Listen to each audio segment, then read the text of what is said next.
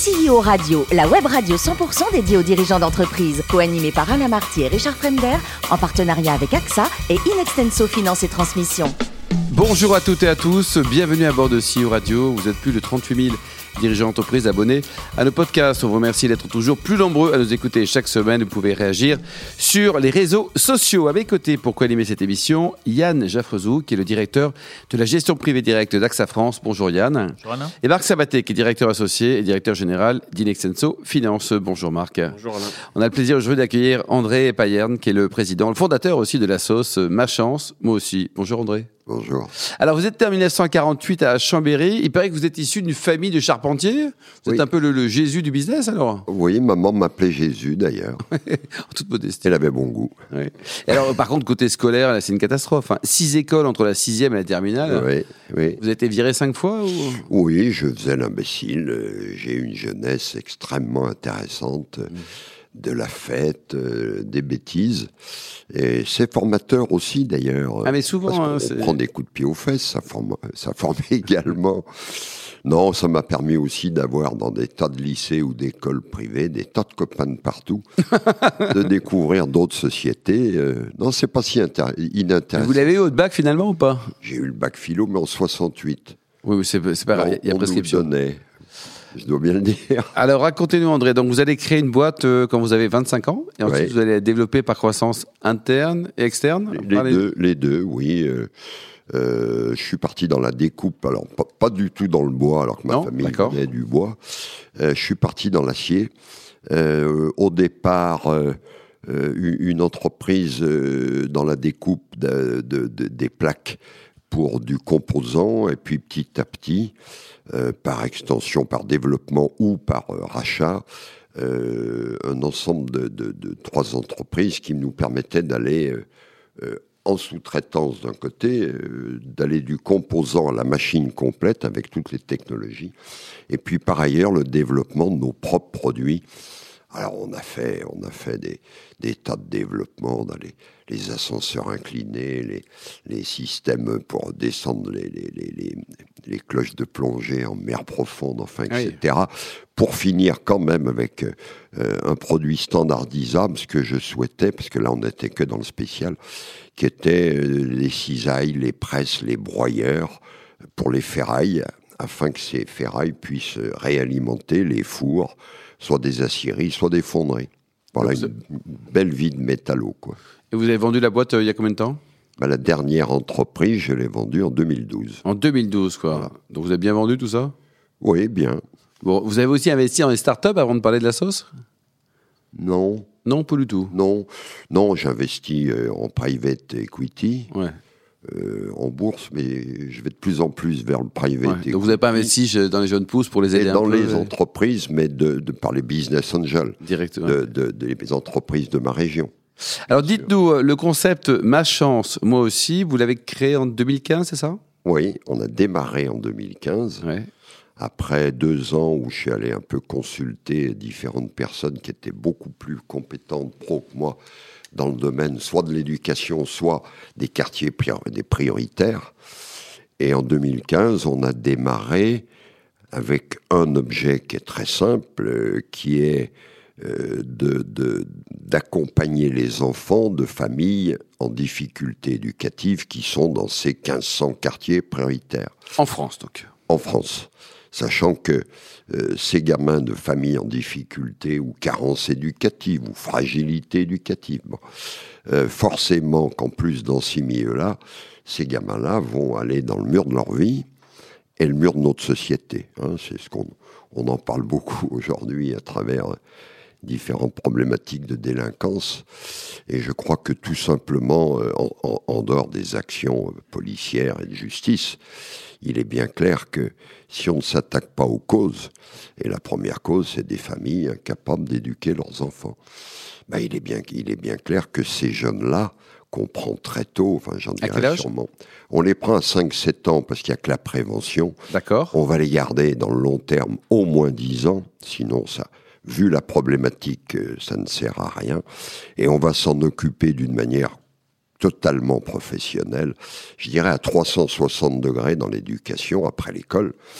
continuellement tous les jours, le mercredi, 50% des vacances, euh, de telle manière à leur donner ce qu'on donne à nos enfants, une éducation, des valeurs, pour beaucoup, compte tenu du milieu, une intégration, bien sûr, à, notre République. Et ce sont les enfants qui postulent? C'est vous qui allez les chercher? Comment ça se passe, la partie sélection Non, euh, moi je ne cible que les familles en difficulté éducative, et ça, euh, ce sont les instituteurs qui, très vite, quand ils ont un enfant, ils reçoivent un enfant dans leur classe, voient très vite que cet enfant, il a des parents qui euh, ne le cadrent pas vraiment. aussi présent qu'il pourrait l'être. En, termes de gestion des émotions, en termes de. Euh, je dors le matin parce que j'ai regardé la, la télévision jusqu'à je ne sais pas quelle heure, etc.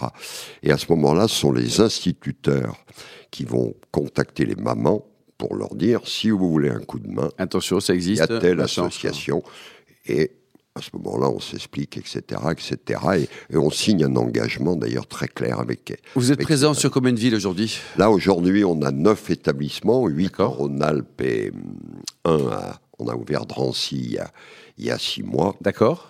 Et je suis à la fin de notre plan de pré-développement, euh, après le prototype qui nous a pris deux ans, quatre ans de pré-développement, fin 2022, cinq ans. Et là, on va attaquer le plan de, du possible, de la vision du développement à 10 ans. Je ne sais pas prendre de décision à court terme sans savoir où je vais. Euh, qui devrait nous conduire, je dis bien les possibles, à 12 000 enfants, 180 établissements dans 12 régions et un budget de 90 millions. 90 millions, Marc? Sans partenariat public-privé. Oui, ça c'est important de le... On, on doit on, s'en occupe en ce moment. Je ne veux peut-être pas trop m'étendre là-dessus. D'accord. Marc? Alors, c'était c'est effectivement un peu une de mes questions parce que euh, on parle beaucoup de crise de l'école publique. Euh, cette année, la rentrée a été euh, l'occasion d'évoquer beaucoup de sujets. Alors, je ne je reviens pas sur la formation des enseignants, c'est pas mon, pas mon sens, pas mon sujet, mais comment voyez-vous le rôle de votre association justement à côté de l'école publique? On a l'impression que votre développement, il est aussi là parce que l'école publique ne fait plus son travail, le fait moins bien, ou n'a plus les compétences en interne pour le faire Non, je, ne vais pas rentrer dans le débat de juger l'école publique. Ce qu'il y a de certain, c'est que l'école publique, actuellement et depuis bien longtemps, est là pour faire acquérir des compétences. Hein. Bon, et normalement, euh, la mission d'éducation, euh, de valeurs, euh, de comportement, de code, c'est le rôle des parents. Voilà. Bon, aujourd'hui, euh, euh, tout s'est organisé de cette manière-là. Euh, si les parents n'ont pas les capacités, il est bien clair que faire faire des devoirs ou aller à l'école, ça ne suffit pas du tout dans ce cas-là. Dans ce cas-là, bien sûr. Alors, est-ce que c'est votre expérience de chef d'entreprise euh, Vous disiez métallo tout à l'heure, oui. Euh, avec, j'imagine, beaucoup d'ouvriers et, une, des, ouvriers, en tout cas une classe sociale que vous avez peut-être vu évoluer entre la fin la, des années 50 et le début des années 80, avec une forme de d'acculturation. Est-ce que c'est ça qui vous a conduit à, à, vous dire il faut une association pour aller et effectivement travailler ces codes, cette éducation qui n'est pas le rôle de l'école, puisque, comme vous le rappelez, l'école a un rôle de, formation. C'est intégration pour beaucoup. Donc c'est votre rôle chez l'entreprise qui vous a fait toucher ça du doigt? Oui, ben, dans les ateliers euh, à Chambéry en particulier, euh, j'avais un certain nombre de, euh, d'ouvriers d'origine immigrée. Forcément, en France, la plupart habitaient dans les quartiers prioritaires, puisqu'il y a une concentration bien connue. Et ce qui m'a amené, j'étais un patron quand même paternaliste, euh, s'ils avaient des problèmes. Euh, Ça sent, hein Ouais, bon. Très euh, humain. Voilà. Paternaliste ou socialiste Oui, oui, j'aime bien les autres. Bon.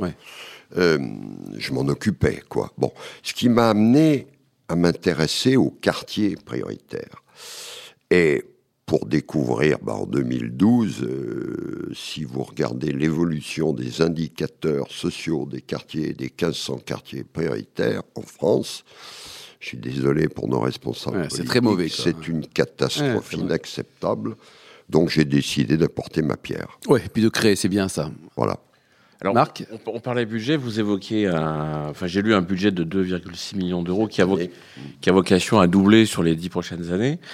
Euh, comment on finance une telle croissance? Vous- Il n'y a plus d'institutions, il n'y a plus de public. Donc c'est quoi? C'est que les dons, les particuliers, les entreprises? Non, euh, dans le développement que l'on prévoit là sur les dix ans à venir, euh, d'une part, on a, ça y est, on est éligible au Fonds social européen, Ça, c'est bien. et c'est très bien qu'il passe par les régions, et, et ça peut représenter un pourcentage extrêmement important des budgets. D'autre part, on, a acquis, et c'est pour ça que j'avais voulu cette phase de pré-développement avant d'aller dans les grands développements. Euh, on a acquis une notoriété, une crédibilité. Par exemple, en Rhône-Alpes, on est reconnu comme complément éducatif de l'éducation nationale. On discute avec l'UNICEF qui devrait, d'une certaine manière, euh, retenir euh, notre action puisqu'on s'occupe des enfants les plus vulnérables. Euh, voilà, comme un axe important.